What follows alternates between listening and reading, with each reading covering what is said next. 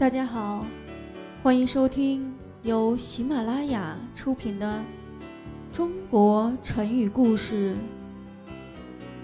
演播桐叶露珠。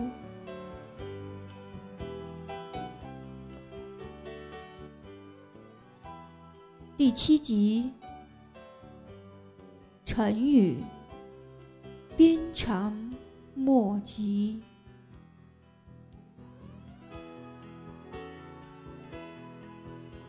春秋时期，楚庄王派申州访问齐国。从楚国到齐国，要经过宋国。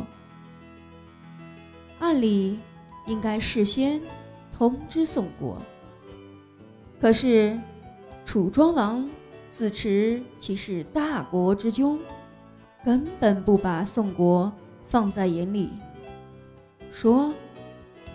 不用通知宋国，只管过去就是了。申州经过宋国的时候，宋国就把他给扣留了。当时执掌宋国国务的华元对国君宋文公说：“楚国使者经过我国，事先连通知。”都没有，简直把我国看作已经灭亡了，成为了他们的属地，这是不能容忍的。我们必须维护主权独立和自有自我的尊严，不能受到这样的侮辱。他们如果借此发兵，我们大不了也就是亡国吗？我们宁愿战败而亡，绝对不可以屈辱而亡。于是，宋文公便把申州给杀了。楚庄王知道这个消息后，立刻派兵攻打宋国。这时，宋国急了，他急忙。向晋国请求援助，晋景公怕不出兵会遭到天下人的耻笑，便准备出兵去帮助宋国。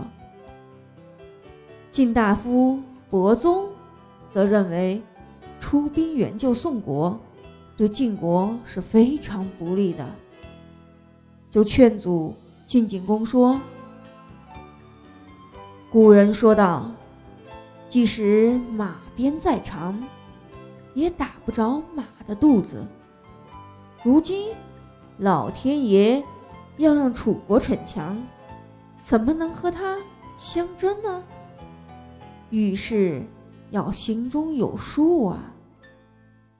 河水可以容纳污浊的东西，山林之中可以隐藏毒虫。”美玉也难免含有瑕疵啊，所以我们要忍受一时的屈辱，不要因为救宋国而伤害了自己，也不要因为不救宋国而感到羞耻。这是普天下人都知道的道理呀。晋景公听了这番话。觉得很有道理，于是只派了一位大夫，叫做谢阳的，到宋国去安慰了一番。后来人们引用“鞭长莫及”来比喻现有的力量所不能办到的事，或者是虽有力量，也难以。办到的事。